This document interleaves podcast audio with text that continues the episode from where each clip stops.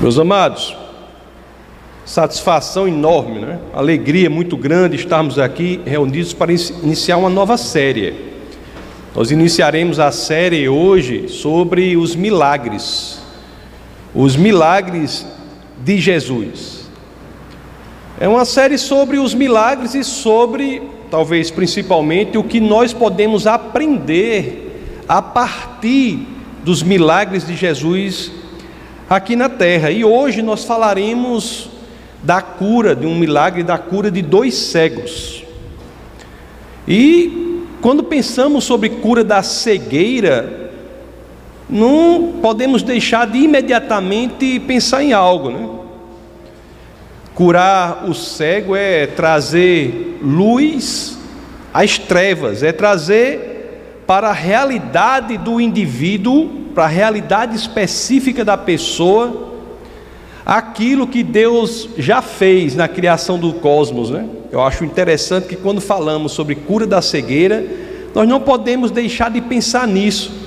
Pensar lá no momento da criação, já quando as escrituras registram em Gênesis 1, capítulo 1, é, capítulo 1 verso 3, aquela passagem conhecida em que Deus diz: haja luz e houve luz. E desde a criação até a nossa vida individual.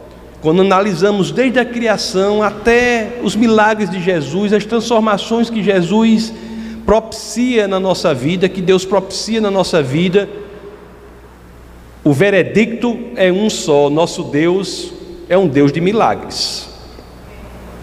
De fato, os quatro evangelhos, eles registram muitas curas, muitas.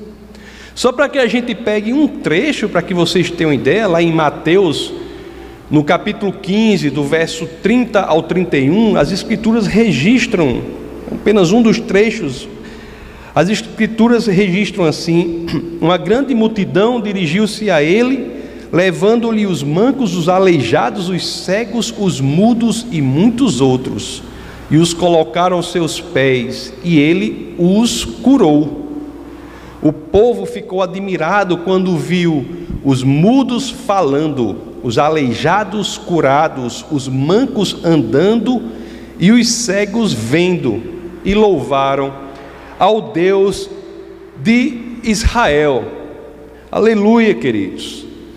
E não, olhe que não é como teve uma, eu tive uma reunião aqui com um engenheiro de som de uma igreja é, que tem uma, tem uma escola onde eu ensino, lá em Fortaleza, o engenheiro teve aqui ele disse que tinha uma história lá de uma pessoa, de um pastor visitante que foi pregar lá. E, e, e olha que não é como o pastor gritava lá, não, porque o pastor é, ele gritava assim, né? Jesus agiu, aí dizia, e os cegos ouviam, os surdos enxergavam. As escrituras não dizem assim não, né? Os cegos ouviam, os surdos enxergavam, não, né? As escrituras diz aqui que os cegos viam, os surdos ouviam, né? E assim por diante. Nós falamos de um Deus que um Deus que age na necessidade de cada um. E veja que o Messias, o Jesus que vem e age na necessidade de cada um.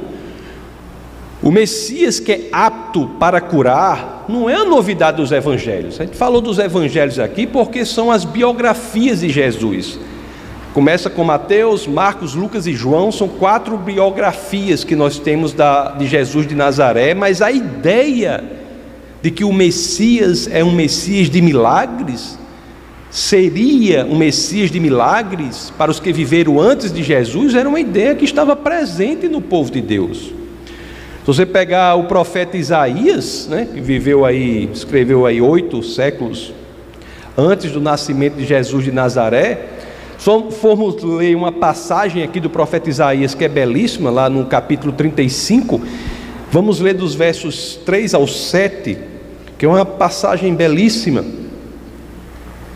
Depois em casa vocês leem o capítulo todo, mas eu quero ler só do 3 ao 7 aqui, que séculos antes da vinda de Jesus Cristo, o profeta Isaías, Deus pelo profeta Isaías já falava o que iria acontecer. Diz assim, ó: Fortaleçam as mãos cansadas, firmem os joelhos vacilantes.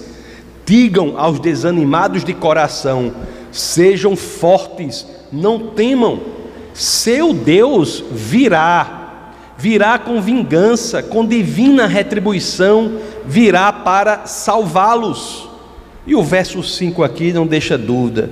Então se abrirão, se abrirão os olhos dos cegos e se destaparão os ouvidos dos surdos.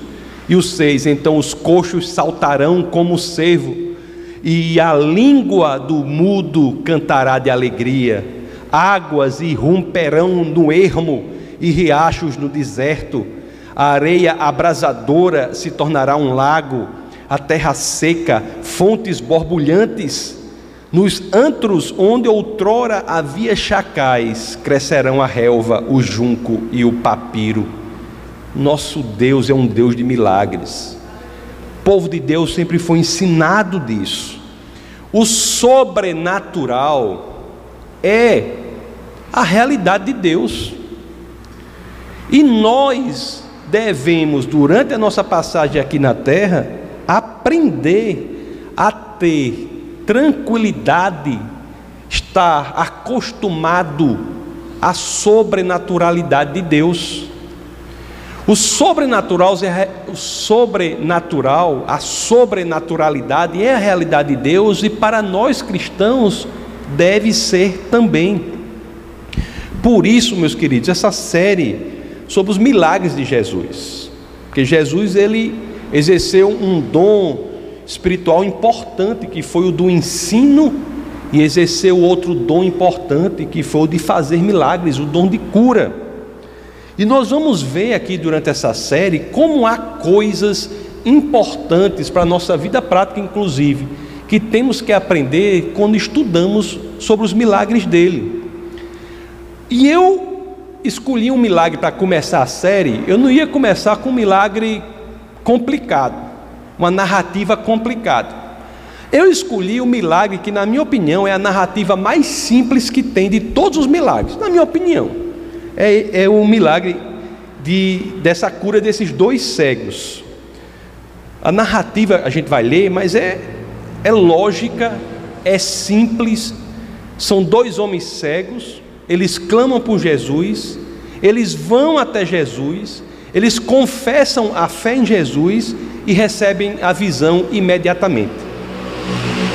Simples, mas mesmo assim, quando é simples a narrativa, ela não deixa de ser profunda nas Escrituras.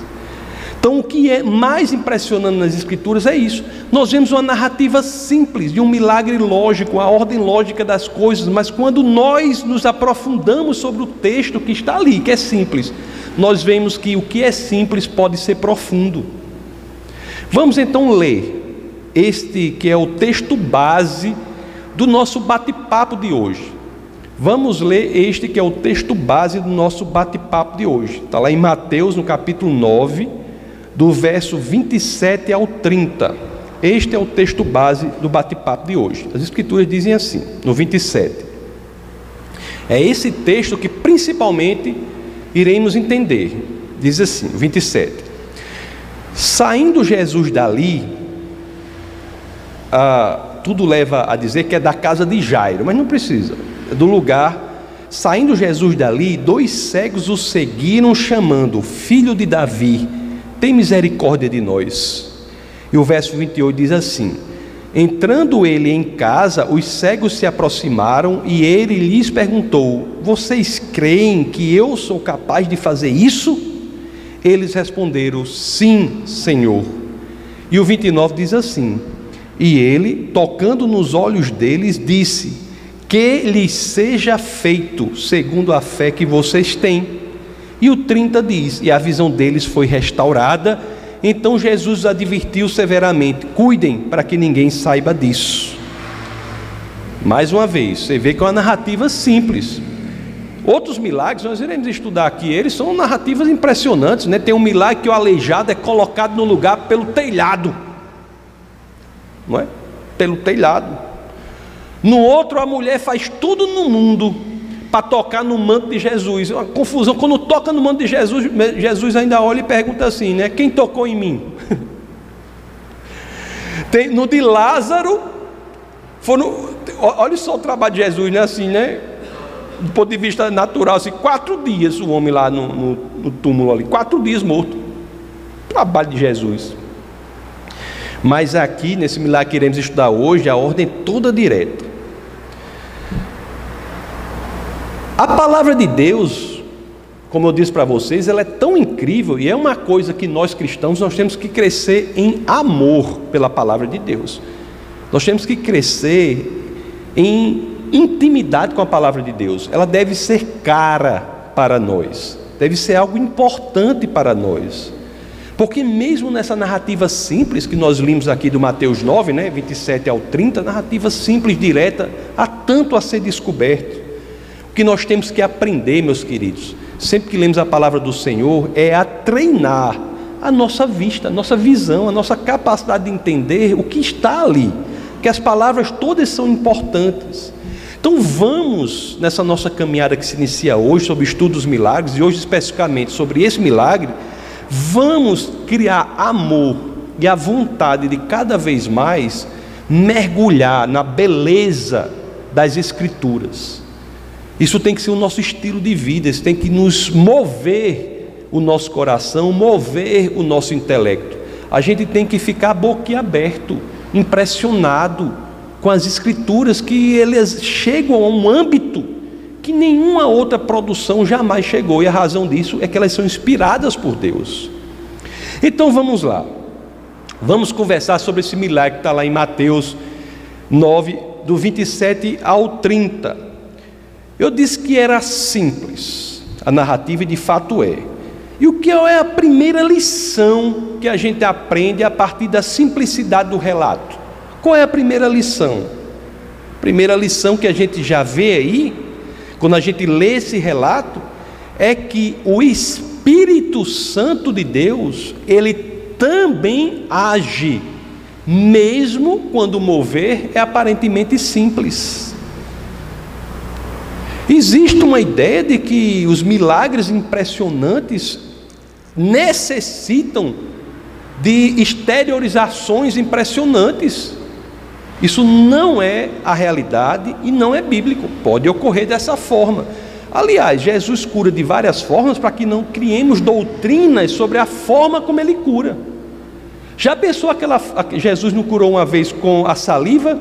Já pensou se houvesse uma doutrina, igreja bíblica do cuspe? O povo fosse curar, era. Já pensou? As várias formas de ação de Jesus de Nazaré para que não criemos doutrinas sobre isso. Mas, inclusive, nas ações simples, sem um mover extraordinário, a cura ocorre. Tem um casal conhecido nosso, já, já falei sobre eles aqui, que é o, o Josh e a Candy Brown. Falei uma vez, são professores lá da Universidade de Indiana. Nós estávamos lá, eu, a pastora e Orlando Itase lá, e eles souberam que a gente, a gente estava pela região e nos chamaram para jantar na casa deles. E nós fomos, fomos muito bem recebidos lá e pessoas maravilhosas. Todos dois são, são grandes estudiosos, né? Tem a formação sólida, formação em, em, em Harvard, em, em Oxford. Moraram um tempo na Inglaterra e nos Estados Unidos. São professores da Universidade Indiana na área de, na área de neurociência. E o Josh ele se descobriu com um tumor no cérebro num lugar que não podia ser operado pela localização do tumor. E ele estava no hospital para cuidar do tumor e a esposa dele, que também é professora lá, estava no hospital para ter o primeiro filho. Aí Josh disse: Eu não quero morrer, eu quero continuar, não quero morrer. Era, foi falar com o pastor lá dele, e a resposta que o pastor deu para ele não satisfez, porque o pastor deu a resposta para ele assim: Não se preocupe, Josh, nós vamos orar para que você morra sem perder a fé.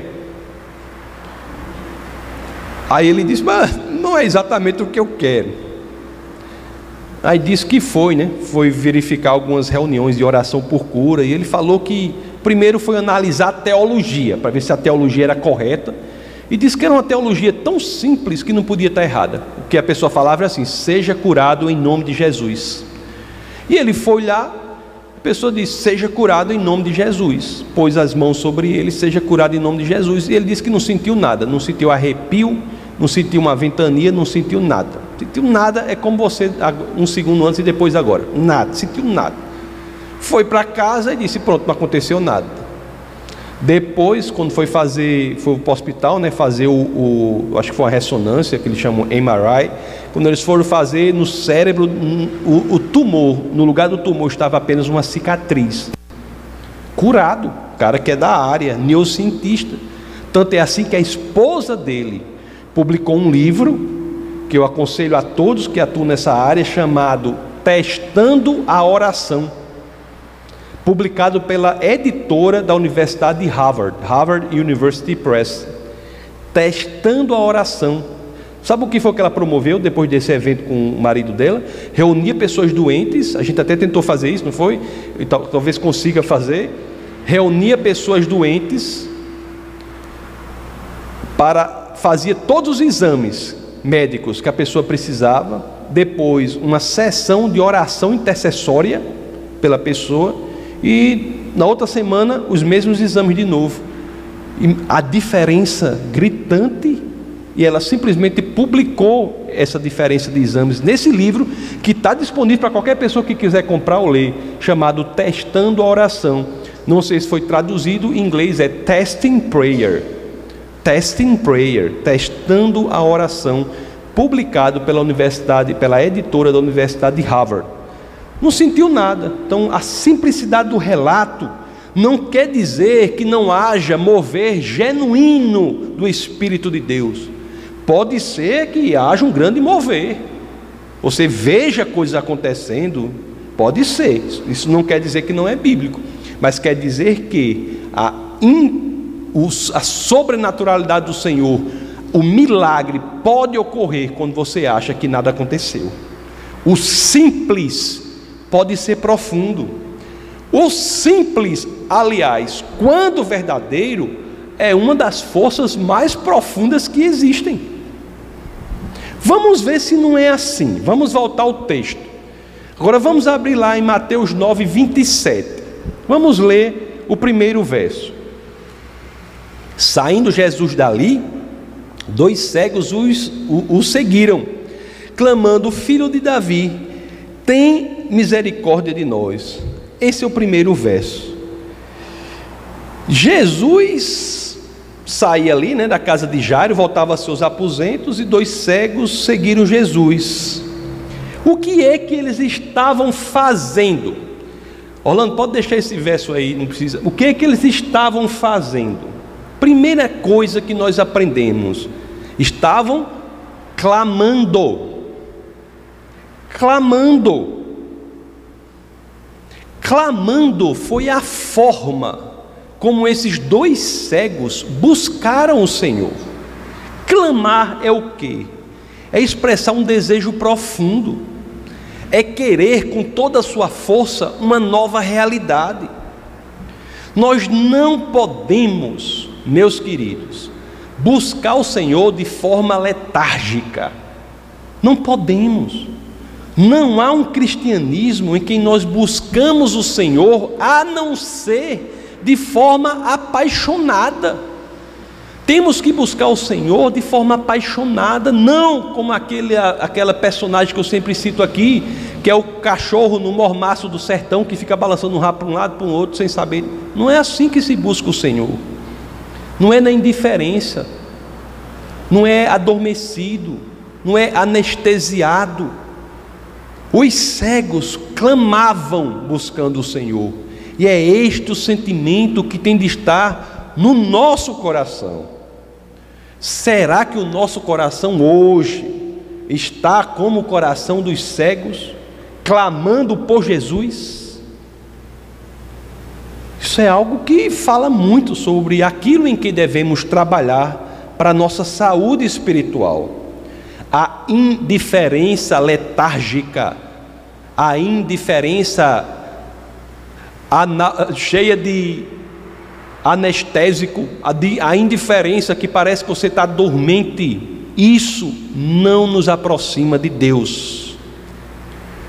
Nós temos de deixar, e isso envolve um esforço para que aconteça, temos que deixar o amor por Jesus, o amor por Deus, ele queimar o nosso peito, a ponto de chegarmos perto dele como os cegos chegaram, clamando desejando ardentemente. Por isso, meus queridos, que as Escrituras registram, não é?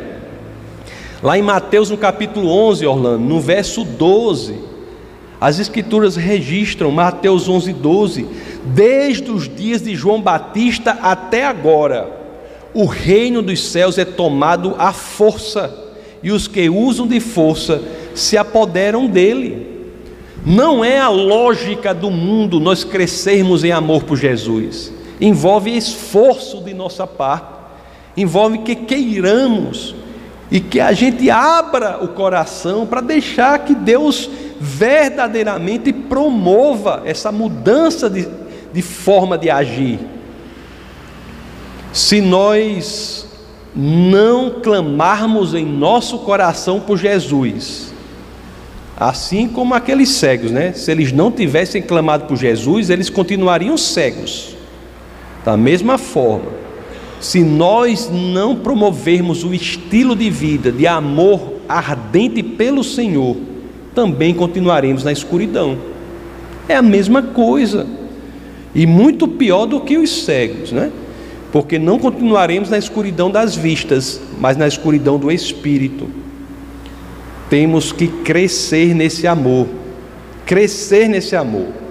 Não estou dizendo que é sempre fácil isso. Não estou dizendo que é sempre fácil isso. Não é sempre fácil nós nos voltarmos inteiramente para Deus. Nem sempre é fácil. Né? Nós temos que vencer o mundo, temos que resistir ao inimigo das nossas almas, temos que resistir a nós mesmos. Nossa carne, é assim que a gente aprende.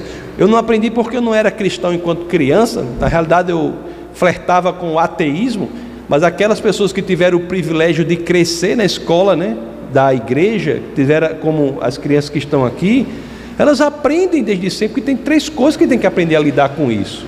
Quais são as três coisas que nós temos que aprender a lidar com? Qual é o trio que precisa ser vencido? Qual é? nossa carne, o mundo e o inimigo de nossas almas. Não é fácil. Temos que aprender a vencer isso para crescermos em amor pelo Senhor e assim estarmos na posição de vivenciarmos com frequência o milagre de Deus em nossa vida. É preciso perseverar para que a vitória ocorra. Olhe, isso aí é uma coisa que eu aprendi na prática. Eu aprendi na prática. Eu não, por mim, não, assim, se você perguntasse assim, foi bom? Não, não assim, foi muita problema, muita dificuldade. Mas uma coisa eu, eu aprendi: a perseverança é necessária para a vitória. É necessária para a vitória. Não sejam ingênuos em relação a isso. Temos de perseverar. Os cegos, você acha que foi fácil para eles, mesmo clamando? Não.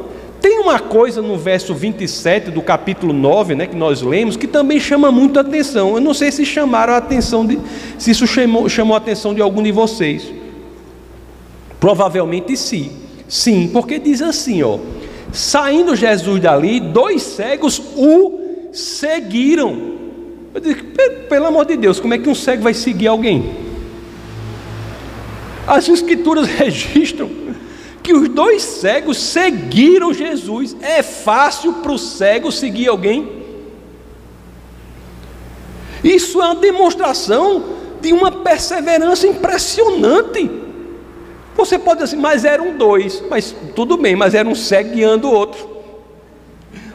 Existe até um ditado que diz, né? É um cego guiando outro cego, né? É até um ditado que diz assim: Foi fácil? Não, foi fácil. Deve ter perguntado para um, perguntado para outro, ter errado, ter puxado, encontrou uma pessoa, segurou, ei, onde é que está Jesus, onde é que está no seu. Não foi fácil. Para que chegassem ao Senhor, eles perseveraram. Às vezes, meus queridos, nós passamos por problemas.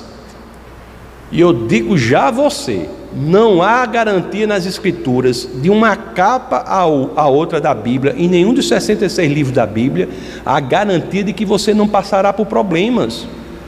Inclusive, existe até dizendo que você passará. A garantia é que no Senhor nós teremos a paz que excede todo o entendimento. Não é que nós nos livraremos do problema, é que passaremos pelo problema com o Senhor. E passamos. Mas assim como os cegos, quando passamos pelos problemas, nós temos de ter a perseverança e a confiança de que venceremos. Os cegos tinham um desejo ardente no coração, né? Clamavam, perseveraram. Eu fico imaginando, eu não fico imaginando um para não ficar rindo das escrituras, né? Mas imagine os dois cegos tentando seguir Jesus. Os cegos o seguiram, não foi um negócio fácil, um negócio impressionante. Aí eles, com isso, com o coração certo, com a perseverança, aí chegam perto do Senhor e fazem uma oração poderosa, simples e poderosa. Essa oração que os cegos fazem é belíssima.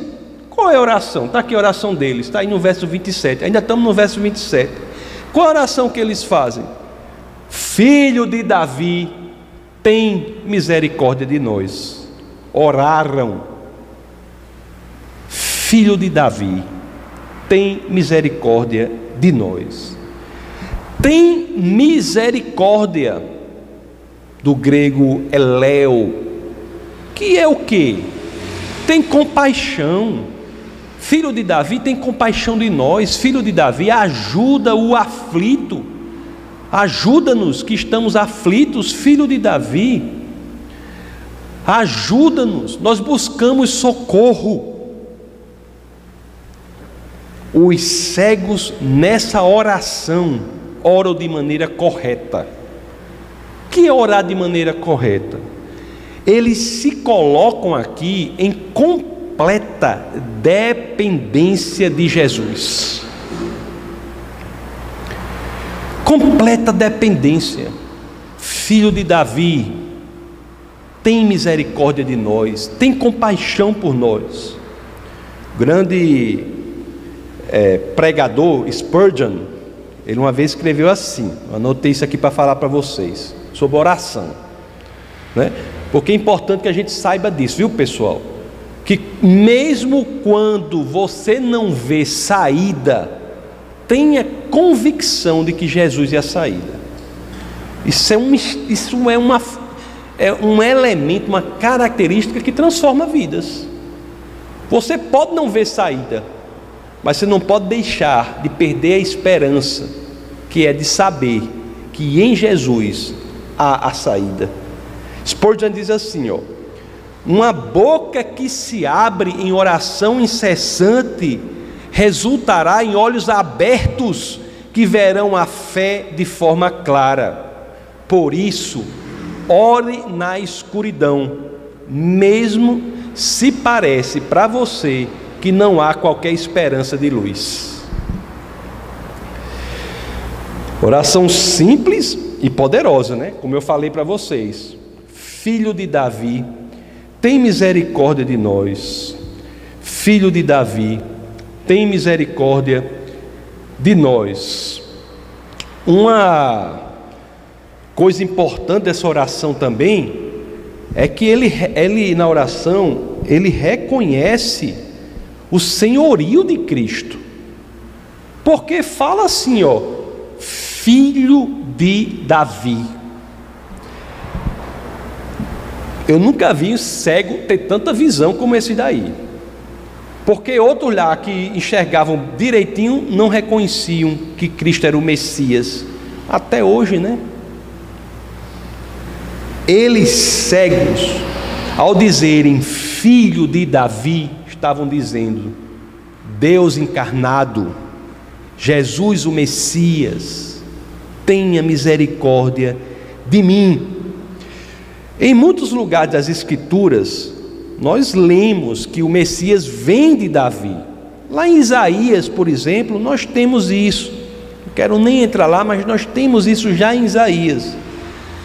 Mas o que é importante aqui, é, é para que eu não gaste muito tempo sobre isso, mas eu queria dizer uma coisa para vocês. O próprio Deus fala isso a Davi. Certa vez, Deus fez promessas a Davi pelo profeta Natan. E, e eu vou falar essa parte porque muita gente entende errado. Muita gente acha que aquelas promessas que Deus fez a Davi pelo, pelo profeta Natan dizem respeito ao filho de Davi, que é Salomão. Mas não é. Vamos ver aqui na primeira de Crônicas, aí, primeiro livro de Crônicas, no capítulo 17. Vamos ler dos versos 11 ao 14, para ver o que as Escrituras dizem. As Escrituras dizem assim: ó, quando a sua vida chegar ao fim, isso é Deus falando para Davi, pelo profeta Natan. As Escrituras dizem assim: quando a sua vida chegar ao fim e você se juntar aos seus antepassados, escolherei um dos seus filhos para sucedê-lo, e eu estabelecerei o reino dele. Aí o povo vê que é Deus falando para Davi, que vai escolher um dos seus filhos para suceder e vai estabelecer o reino dele. Aí o povo é Salomão, porque de fato o filho de Davi, né, Salomão, foi, foi rei de Israel, foi o último rei de Israel antes da divisão do reino, foi um rei muito mau no final da vida, por, por conta que não cumpriu algumas determinações do Senhor, né? as mulheres de outras, enfim, teve várias mulheres. Mas quando vamos ver o verso 12, começa a ficar claro, diz assim, ó: É ele que vai construir um templo para mim. De fato, Salomão construiu o templo. E foi um templo que ele construiu com um material que foi recolhido por Davi. Mas aqui, quando continuamos, nós já vimos que Salomão não atende esse critério, porque diz assim: e eu firmarei o trono dele para sempre. O trono que Salomão construiu no templo não ficou firmado para sempre, sempre. Foi destruído, né? Duas vezes, a última no ano 70 depois de Cristo. Templo de Salomão. Aí o 13 diz: eu serei seu pai, e ele será meu filho. Nunca retirarei dele o meu amor, como retirei de Saul. E o 14: Eu o farei líder do meu povo e do meu reino para sempre. Seu reinado será estabelecido para sempre. Não é Salomão. O templo de Salomão foi destruído no ano 70 depois de Cristo. Quem é o filho de Davi? O descendente de Davi, cujo reinado é estabelecido para sempre Jesus de Nazaré, o Messias. Mil anos depois, meus queridos, do, de Davi, nasce Jesus. E eu já falei aqui no nosso bate-papo que quatro biografias são escritas sobre Jesus, né? Mateus, Marcos, Lucas e João escrevem os quatro evangelhos, que são, evangelhos, que são as biografias sobre Jesus. Vocês já viram qual é a primeira informação que nós temos sobre o biografado? Nas biografias dele, nas quatro. A primeira informação que nós temos nas biografias de Jesus sobre Jesus de Nazaré é qual? Abre lá em Mateus 1:1. Qual é a primeira informação que nós temos sobre Jesus nas biografias dele? Qual é? Mateus, Evangelho de São Mateus, capítulo 1, verso 1. A primeira informação que nós temos é registro da genealogia de Jesus Cristo, filho de Davi. Por quê? Porque é em Cristo que as promessas feitas a Davi sobre o seu descendente são realizadas. Jesus não é um profeta, ele é a realização dos profetas. Jesus não é um profeta. Ele não representa Deus, ele apresenta Deus, ele é Deus. Ele é a realização das profecias que todos os profetas fizeram. Os cegos, apesar da deficiência visual, enxergaram essa verdade profunda que até hoje tem gente que não consegue enxergar. Jesus é o Messias, o filho de Davi, o Deus encarnado. Meus queridos, assim como os cegos fizeram, nós temos que glorificar a Deus também em nossas orações. Tem gente que quer orar se glorificando a si mesmo. Tem oração que a pessoa se glorificando a si mesmo. A oração correta é aquela que envolve a dependência de Deus, glorifica a Deus, reconhece o poderio de Deus, quem Ele é. Como é que você se glorifica a si mesmo na oração? Exigindo coisa de Deus. Se você exige coisa de Deus, isso é uma relação em que você está no centro, mandando em Deus. Não é Deus que está no centro, fazendo a sua vontade. Quando você exige algo de Deus, é uma relação que o homem está no centro, é antropocêntrica. O homem está no centro.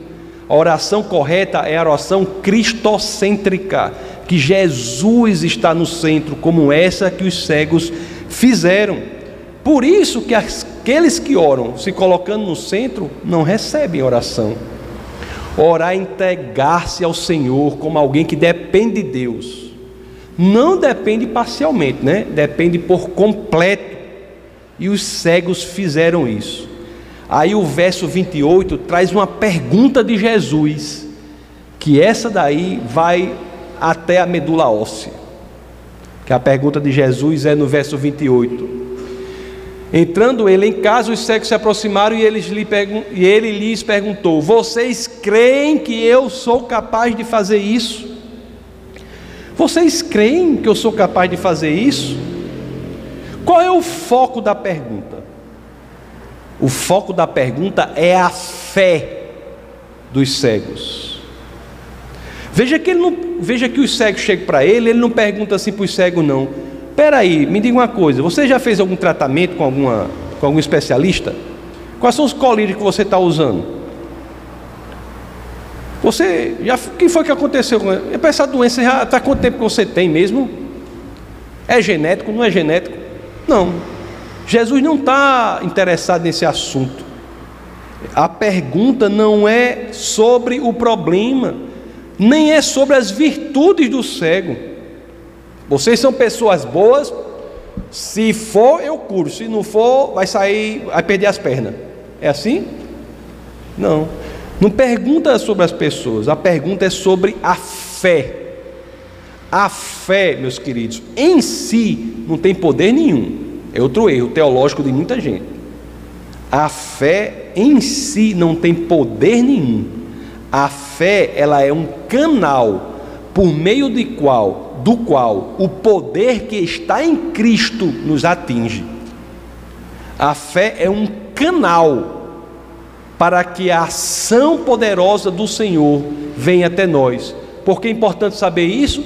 Porque não é a fé por si só que cura, é a fé que leva a Cristo que cura. E ele pergunta, né? O poder, você, vocês creem que eu posso fazer isso? Essa é a pergunta. Por isso, a ênfase também de Cristo aqui nessa pergunta, que diz, deixa claro o entendimento da fé, quando diz assim: Vocês creem que eu sou capaz? Eu sou capaz? Não é a fé em si, não é a fé em um objeto, não é a fé em uma pessoa, não é a fé em sua capacidade é a fé naquele que é o Deus encarnado, Jesus Cristo. Ela é que cria o canal por meio do qual o poder que está em Deus nos atinge para que o milagre ocorra. O Senhor é, meus queridos, essa é uma verdade. O Senhor é a solução para os nossos problemas. Tem uma coisa aqui nessa pergunta também que é muito importante. Às vezes passa despercebido, mas ela é muito importante. Sabe o que, que eu estou falando? Eu estou falando do pronome demonstrativo, isso, que está no final dessa pergunta. Às vezes a gente passa por ele, mas é muito importante isso aí. Olha como Jesus faz: vocês creem que eu sou capaz de fazer isso? Sabe por que isso é importante? Porque a fé também não é em um elemento genérico, geral. Você sabia que tem muita gente e a gente conhece, na função de pastor, a gente tem contato, conhece muita gente que crê efetivamente que Jesus pode fazer milagres. Eu creio que Jesus pode fazer milagres, mas se você for investigar o coração dessa pessoa que crê que Jesus pode fazer milagres, essa pessoa não crê verdadeiramente no coração dela que Jesus vai fazer o milagre que ela precisa. Entendeu? Olhe só a sutileza dessa pergunta de Jesus. Porque Jesus não pergunta assim, não. Você crê que eu sou capaz de fazer milagres? Tem gente que responde positivamente essa pergunta. Eu creio que Jesus é capaz de fazer milagres. Mas não responde positivamente a pergunta. Eu creio que Jesus é capaz de fazer o meu milagre, o milagre que eu preciso. Solucionar a, a situação específica que eu preciso. Olhe, isso é de uma sutileza, mas faz toda a diferença. Você faz toda a diferença. A quantidade de gente que crê no poder de Deus para os outros, mas não crê no poder de Deus para si mesmo, é enorme. Crê no poder de Deus para os outros, vê milagres acontecendo e se emociona, e não duvida, não, sabe que Deus é Deus, tem poder, mas não crê no poder de Deus para o seu próprio milagre. Por isso que Jesus pergunta: Você crê que eu sou capaz de agir no milagre específico da sua vida? Agir naquilo que você precisa, agir nisso. É um pronome demonstrativo, nisso, apontando nisso daqui.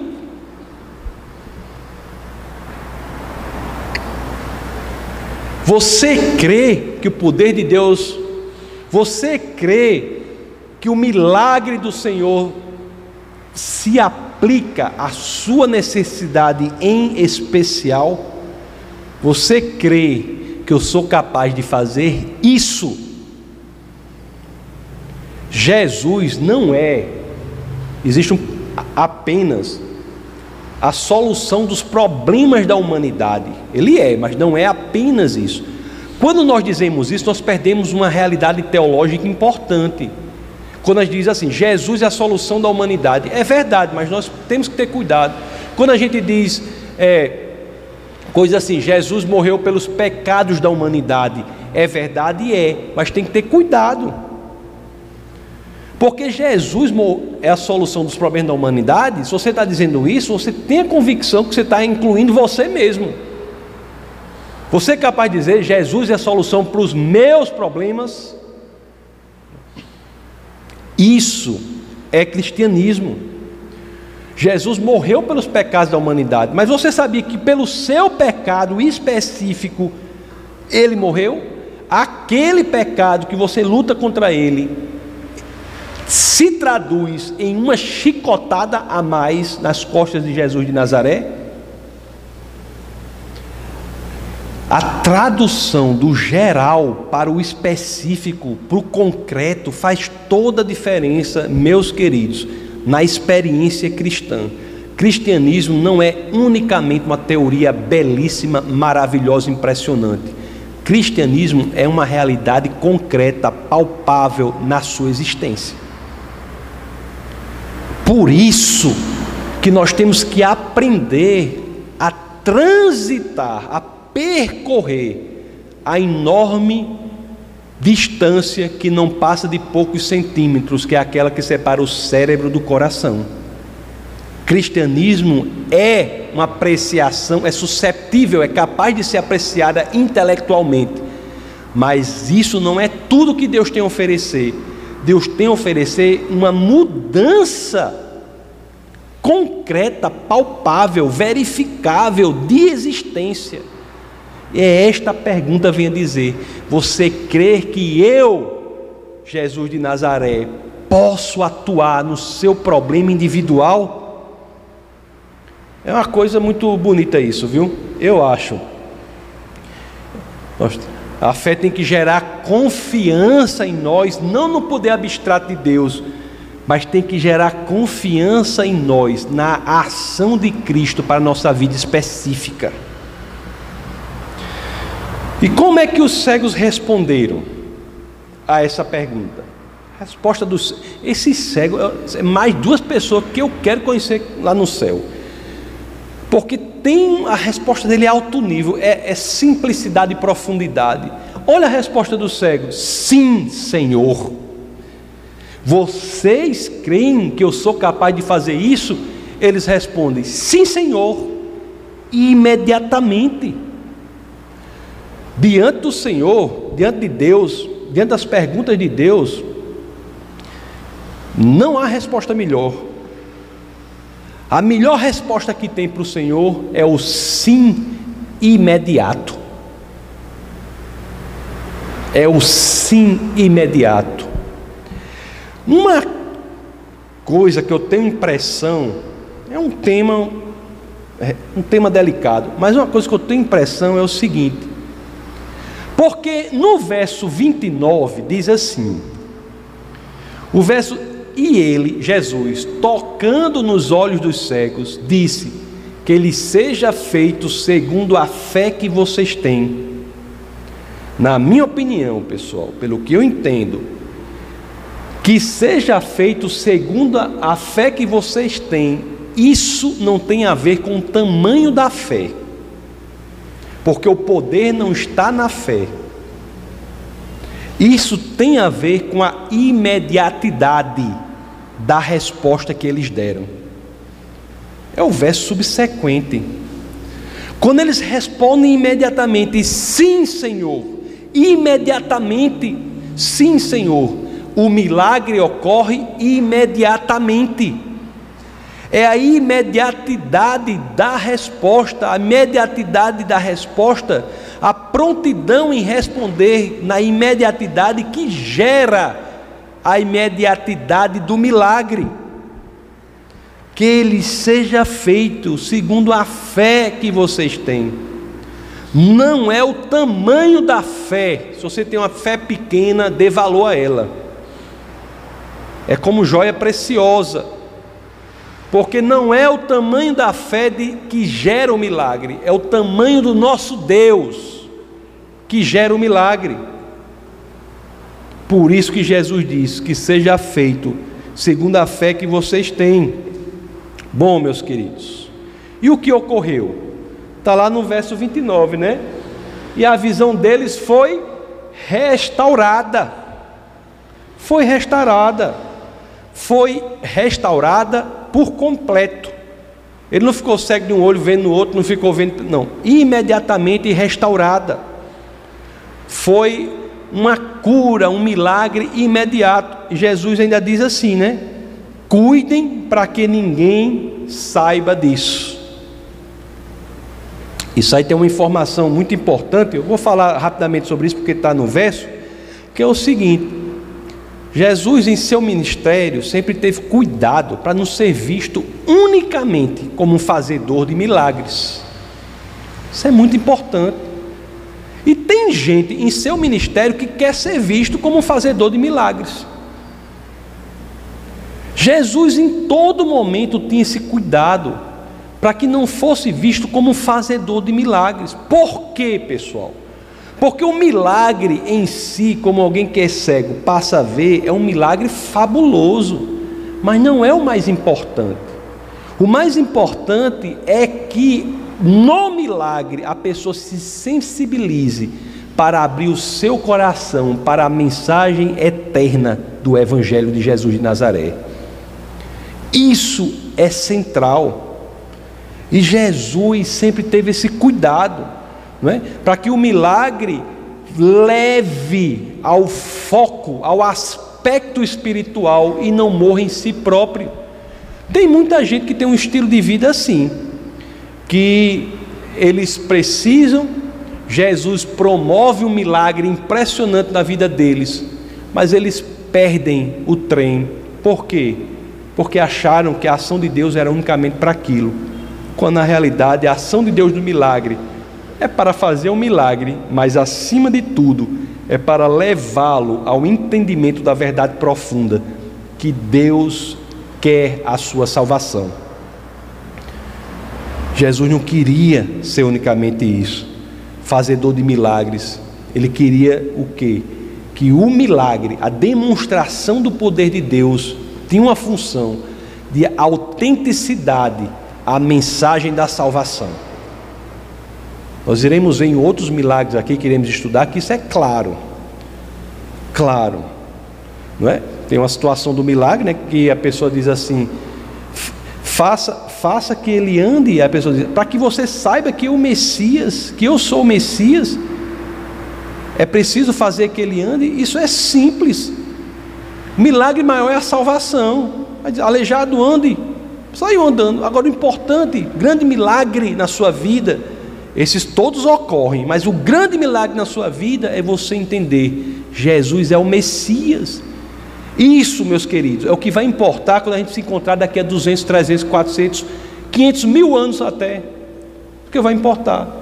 Se você passou sua vida toda aqui em busca de milagres, tudo bem, assim, mas quando morrer, qual é a cegueira que importa? Porque lá no céu, os que estão lá terão tudo consertado. Sabe da história que eu já contei várias vezes aqui do grande jogador de futebol americano? que ele, ele sempre tinha um pai que era cego. E ele levava o pai para o jogo. O pai gostava do movimento, do barulho, da, da, da, torcida. E ele jogava, era um grande jogador. Ele jogava tal, jogava tal. Um dia o pai morreu, né? Chegou o dia, o pai faleceu. Pai era cristão, tudo, um homem. O pai faleceu. E ele chegou a ah, o técnico chegou para. E tinha final no outro dia. Ele faleceu um dia antes da final. O técnico chegou para ele e disse assim: Olha, Fulano, seu pai faleceu. É, isso é uma coisa óbvia, né? Mas eu vou lhe dizer: você está dispensado de jogar a final. Né? Vá, seu luto, você está dispensado. E o curioso, impressionante foi o que ele disse: Não, treinador, eu quero jogar a final. O cara ficou assim ele jogou. Só que quando ele jogou essa final, um dia depois do falecimento do pai, que ele era, ele era muito ligado ao pai, né? Ele, esse cara que jogou a final jogou de uma forma que nunca tinha jogado antes. Foi assim, aplicou-se sobremaneira, jogou melhor do que sempre tinha jogado. E aí trouxe, chegou para o outro dia, o treinador conversando com ele, disse, amigo, eu quero só lhe perguntar uma coisa, como é que, como é que possível isso. Me desculpe eu me meter na sua intimidade, mas eu queria lhe perguntar: seu pai faleceu antes de ontem. Você não, quis jogar ontem e jogou melhor, como é isso? Aí ele disse: Não, treinador, porque eu orei ao Senhor para que meu pai, que agora está vendo, tivesse um, uma visão do meu jogo aqui na terra. Tudo que passamos aqui, meus queridos, é passageiro.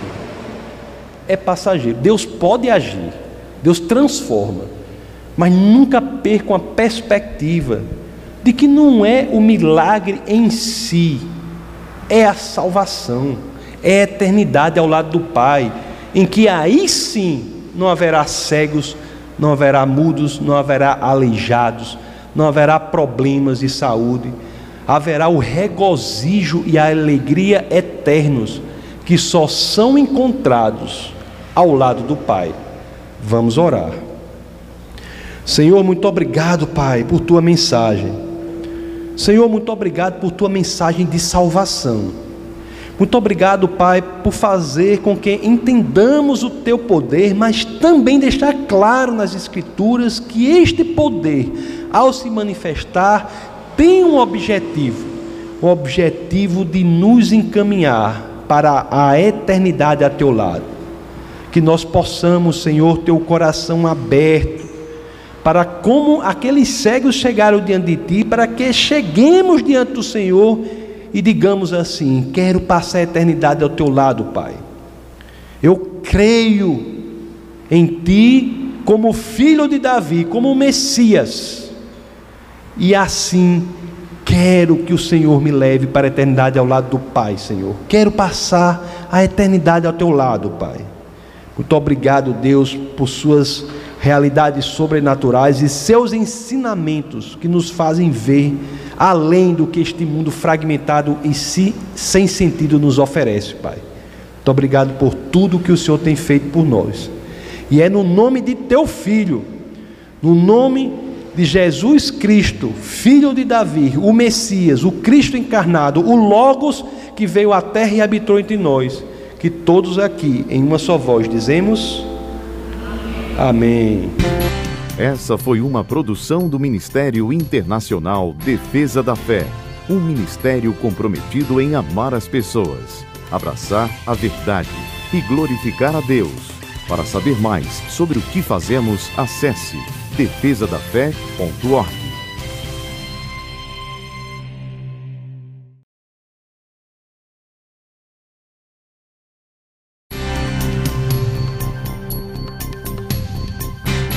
Essa foi uma produção do Ministério Internacional Defesa da Fé, um ministério comprometido em amar as pessoas, abraçar a verdade e glorificar a Deus.